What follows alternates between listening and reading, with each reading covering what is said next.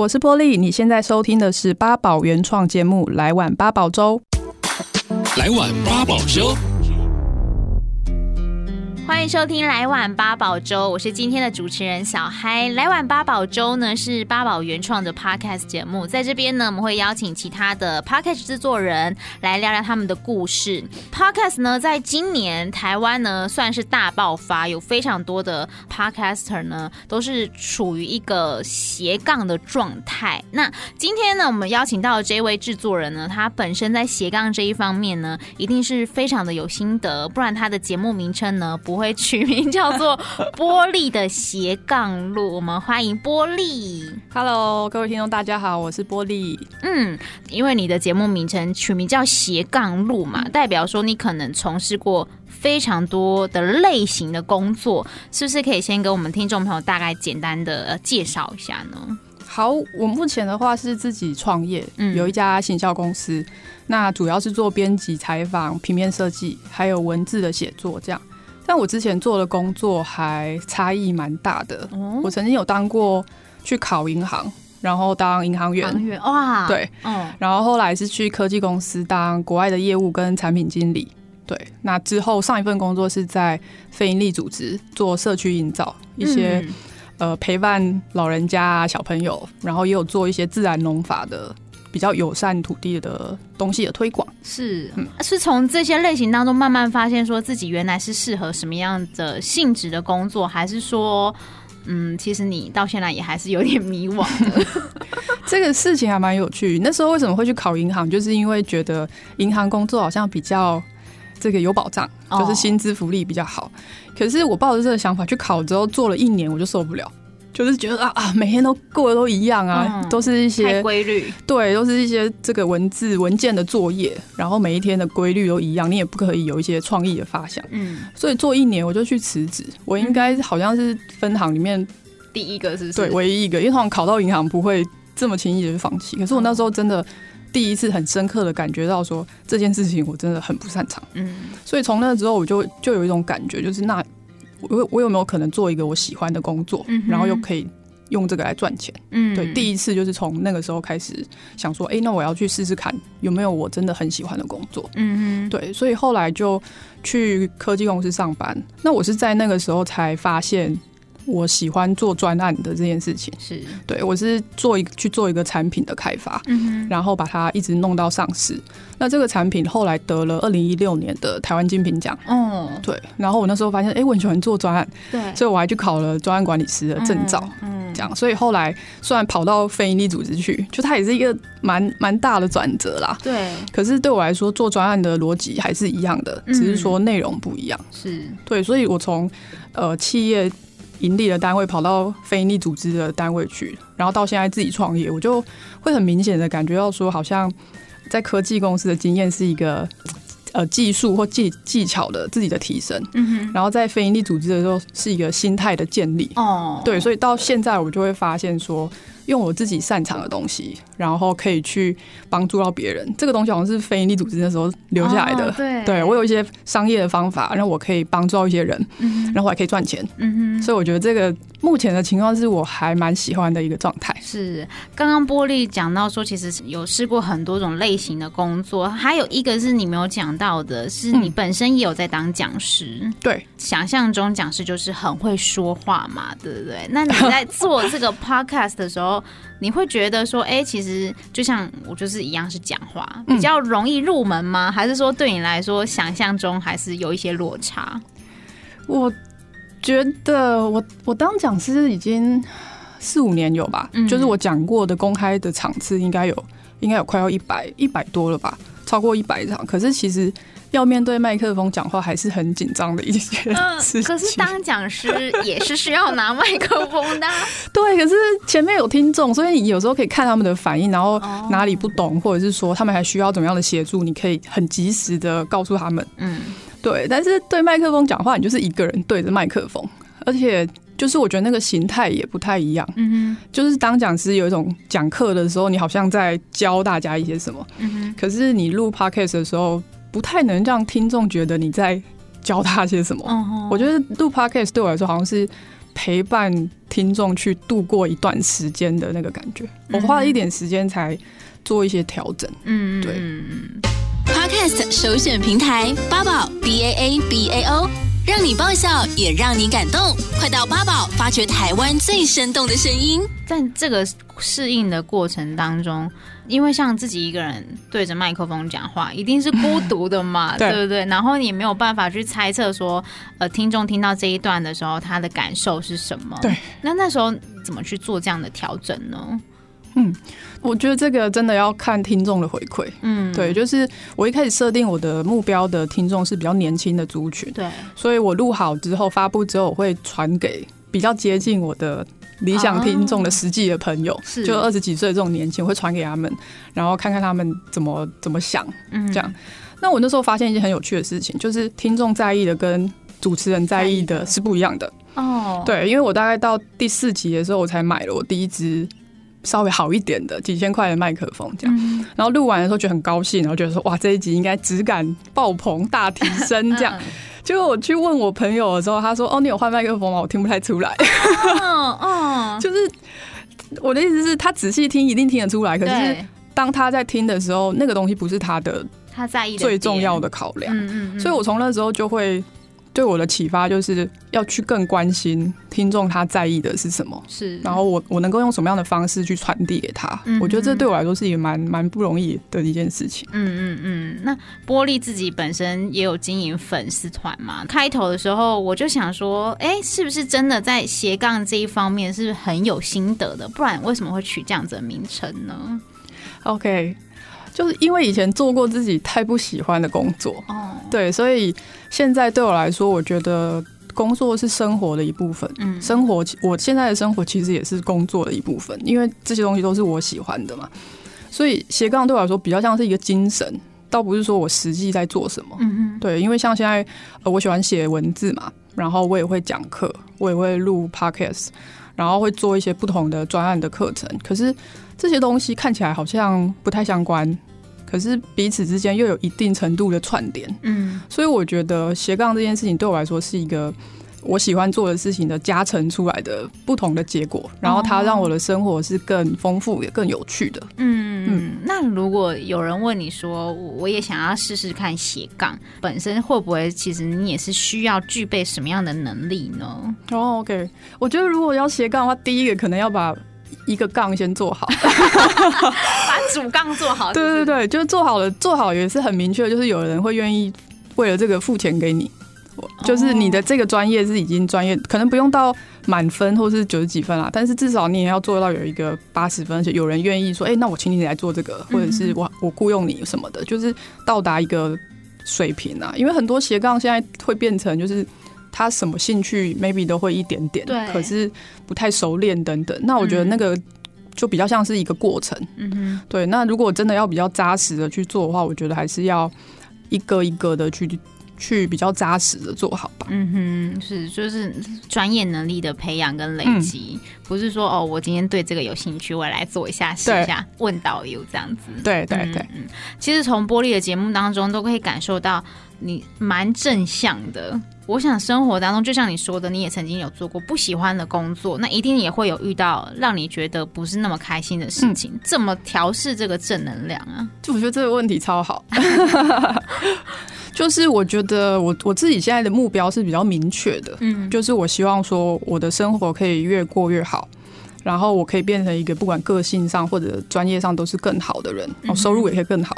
所以我觉得，在这个目标的前提之下，我不会在意很多比较小的事情，或是阶段性的一些挫折。哦，对，例如说，呃，现在其实好像也没有什么，我现在都不觉得有什么挫折了，哦、因为那都是过程，过程里面的一部分。嗯、但当我把那个眼光放远，说啊，我我希望我五年之后，我的收入可以提升，我的生活可以更有品质。对，那在眼前的这些，目前这个可能很累，我现在就最大的困。困难应该是很累，累对，哦、很多时候你觉得哦太累了等等，但是你你想要说，这目前是我想要迈向我理想的目标、理想的生活的一个阶段的话，嗯、我觉得这些东西是可以可以承受的。嗯哼，对我来讲，就是不会太在意眼前的情况，因为我知道我想要的东西它是更多，然后更后面的。嗯，眼眼光放得更远一些了。嗯、波莉前面也提到说，你的工作可能也做过呃商业的，嗯、然后当然也有去过非营利组织，嗯、但在这两大类的工作领域都接触了之后，对你在 Podcast 创作上面会有影响吗？OK。我我觉得会，嗯，就是呃，像我刚刚讲的，我觉得企业让我学到的是方法，嗯，那非营非营利组织让我学到的是心态，所以我在这个里面会观察到说，如果你只有一个想要帮助对方的心态，可是你没有方法，哦，那是不行的，嗯，对，你会做不好，嗯，但如果你只在意方法，却没有一个帮助别人的心态，那我觉得这个。钱也赚不久，嗯、对，我觉得钱会赚不久，是因为我想要的是很长期的累积嘛。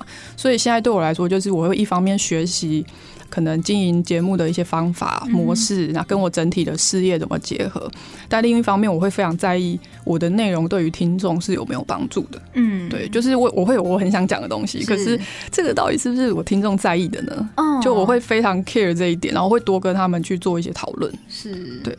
那你目前有遇到那种，就是有一件事情你遇到了，你真的是非常想要 分享的，嗯、对，但是你可能当然可能因为年龄层的关系，嗯、所以可能大家在意的、喜欢的主题不太一样。那这时候怎么办？哦，有啊，我觉得这个会很忠实的反映在收听的数字上，嗯、那一集的收听的人数就会比较低。所以你有试过这件事？有有，就是我喜欢的东西，然后但是它很艰涩，就是它可能是一个比较难懂的名词，然后我也解释的，我虽然很喜欢那个概念，可是解释的哩哩啦啦这样，哦、然后大家就那那一集的收听。很明显就会就会比较低，这样。嗯，那我觉得我就会比较去反思这件事情啊，就是为什么大家会不不喜欢？嗯，好，那那并不不不一定是表示那个主题不好，对，可能是我讲的方式是不清楚的，或者是说我要把它转换成一个呃比较通俗的语言，嗯、等等，就是我我会想办法去调整我的我的内容是什么。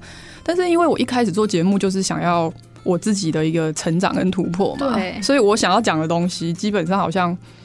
就是我觉得它慢慢的有一个轮轮廓，就不太会超出那个轨迹之外，这样、哦哦、就主要还是绕着你，对不对？对，因为它就叫玻璃的斜杠，对所以它就是我的我的价值观的一个一个呈现。嗯、所以目前录到现在快要二十集嘛，我就觉得好像也也不太会有一些我很想讲但观众不想听的东西，哦、就至少吸过来的都是相同价值观的人，对对，嗯嗯。八宝 B A A B A O 免费提供制作人各式服务，现在就成为八宝制作人，打造个人品牌。听玻璃聊到现在，可能大家不会特别的去想说，原来玻璃他是一个蛮内向的，因为这件事情你在节目当中讲过，对对，你说你是一个很内向的人，但是大家蛮出乎意料的，因为感觉玻璃很乐于分享啊，不管是在哪个面向上面，对，所以。对你来说，就是内向的人有什么样的优势吗？Oh, OK，我觉得这个问题真的超棒，因为大家普遍想要内向都很负面，嗯、就是说很难沟通啊，然后都不知道他在想什么啊，很安静啊什么。因为我可能我讲话比较大声，所以大家比较不会觉得我内向。嗯嗯，但是我觉得我确实是比较内向的。那有几个比较明显的地方，就是我很喜欢听人家讲话。嗯，就是如果对方是很有内容，然后他讲的东西对我来说是我很好奇的，基本上我是可以不讲话的。就是我会一直听他讲，会一直问他，然后很想知道他的想法是什么。就我平常没有那么没有那么多话，这是一个。然后第二个就是我觉得内向的人非常的。有同理心，嗯，对，然后也比较细心，可以观察到身边的一些改变。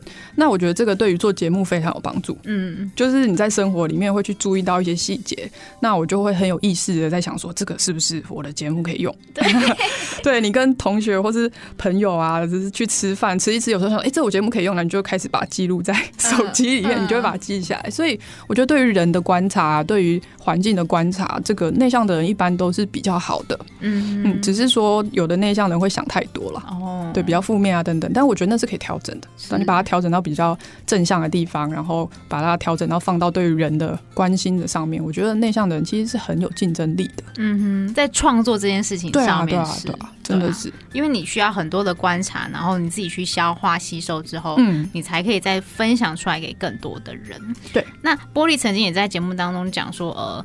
老师是一个很棒的社会实践，可以帮助到很多人。然后你说这句话是你的老师说的，对对，所以你有希望说，哎，你的 podcast 也可以有这样子的影响力吗？会耶，嗯，我真的就是会希望说，这是一个可以带给人一些力量或是启发的节目。对，其实我录这些节目有一个很明显的的听众的设定的模样。就是二十五岁的我自己哦，对我，我希望就是我，我希望回想这件事情，二十五岁那时候想要去考银行，然后觉得这个世界上是不是没有什么适合我的工作，我就我就为了钱而活好了。我很想告诉那时候自己说，其实世界不是这样，一定有一个工作是适合你的，然后也有一些正向的价值观是你可以去学习，那也有一些很正面的人是你可以结交，然后一起去运作的。所以我很明确的就是设定我想要讲给。像我一样，二十五岁的时候什么都不懂，然后傻傻的那种年轻人。所以，因为我其实并不是呃，因为我内向嘛，所以我其实一开始我并不是那么想录节目的。嗯对。可是我就是因为这句话吧，我觉得那是一个社会实践，就是我讲出来的话，我自己要做到。我不要我自己说你应该要怎样怎样，结果我自己都没有，就是对没有做到，那就很不好。所以我觉得录这个节目对我来说，我对我自己是一个。不断的练习，那我也会希望对我的听众来说是可以给他们一些启发跟一些陪伴的。嗯，在玻璃的节目一开始的时候，然后当然到做了三个月之后，好像有一个回顾嘛。那当时呢，他就有说，他其实做这个节目，他主要还是希望自己可以变得更有行动力一点。对，因为。内向细腻的人，他可能呢有想很多，对，对不对？希望每件事情做的面面俱到，然后呢，呃，规划的很完整了之后再开始。所以他希望透过这个节目，可以让自己变得行动力再更好一点。那么现在看起来，这个初期的目标已经达到了。嗯，对。那之后中期或是更远期的目标，你有？哦，有哎、欸，哎、欸，其实我觉得才做二十集也没有达到，就是 我想要做一百集。哦，一百，你觉得走一百集才会到你的初期？对，可能才会到说，嗯，好，有行动力了，而且还有一点很毅力这样。哦哦哦，对，但是我觉得更好应该就做一千集吧。但是我那个稍微聊，大概要做要做二十年，会变得很老这样。所以我觉得那好像太远。但是我觉得如果可以做到一百集的话，就对我来说会是一个。觉得嗯，自己真的有进步的一个象征。嗯，两年，对，差不多两年。的时间。对，哇。啊，因为你是今年才刚开始，对，三月的时候还不到半年，对，不到半年。嗯，但是你已经跨过了那个很多人都说 Podcast 的四个月的门槛。对对对对对，说好像只有一半的人可以存活到，所以已经这已经是一个里程碑了啊。嗯，对，我还是很高兴的，只是觉得可以更好。那如果啊，希望你可以推荐我们八宝的听众朋友，就是可能几个单集是你觉得很印象深刻，或者是你觉得很好听的，你想要推荐给听众朋友的话，你会推荐哪几集呢？哦、oh，OK，我这个很棒。第一个我想到的是若莲姐的那一集，嗯哼，可若莲姐很前面，我已经不记得是第几集。我会去找。对，就是因为他会很明确的提醒我，真的要多。这个我的指导老师说要与人为善，就是那些你放出去的这些呃帮助别人的事情，你不知道什么时候会收回。嗯，对，我觉得这个若莲姐那一集对我自己是一个很好的启发跟提醒。嗯，对，这是一个。然后如果最近的话，就是工作低潮的那一集吧。嗯嗯。对，那一集收听率很高，我感觉大家可能都很容易低潮，是吗？对，因为我觉得这个普遍大家都会遇到的情况，所以我觉得那一集，而且那一集真的是我。这几年的一个经验的一个总结，所以我觉得那一集也对我自己也是一个很印象深刻，然后也很很有帮助的一集。对，嗯，好，那如果呢想听到更多玻璃的斜杠路，都可以到八宝 B A A B A O 来搜寻。那今天呢也非常谢谢玻璃来到我们的节目，谢谢，谢谢小孩，谢谢大家。八宝 B A A B A O 网络广播随心播放。跟随你的步调，推荐专属 Podcast 节目，开始享受声音新世界。